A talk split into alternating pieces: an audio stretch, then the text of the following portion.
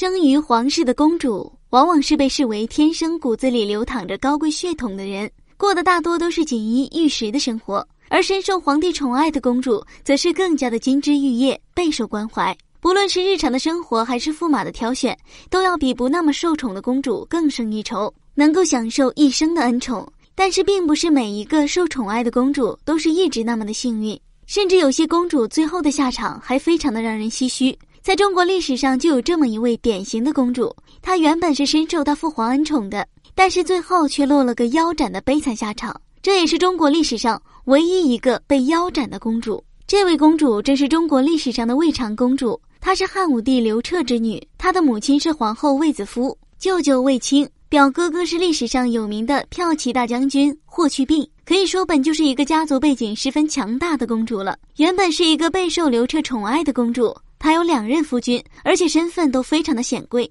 都是达官贵族之身，所以用集万千宠爱于一身来形容这位公主开始的生活是再贴切不过了。但是世事难料，晚年的汉武帝性格大变，随之改变的还有魏长公主的命运。汉武帝刘彻到了晚年之后，开始变得很敏感，总是觉得有人要暗杀他，还相信上了各种的神怪诅咒学。后来，魏长公主便是因这方面的事情，被原本十分疼爱自己的父皇亲自下令腰斩的。而事情的起因，仅仅是因为汉武帝做的一个梦，梦中有许多手持棍棒的木头人向汉武帝打去，他被惊吓到了，并认定这是因为有人在诅咒他。当他派人去查的时候，却没想到查到了魏长公主身上，汉武帝便昏庸的觉得自己最爱的魏长公主也在诅咒自己死，所以便气急败坏的下令将她腰斩。据说。腰斩之时，因为魏长公主长得实在太过貌美，连平时心狠手辣、砍人无数的刽子手都下不了手，一连着换了好几个刽子手，直到第三个才狠下心将魏长公主腰斩成功。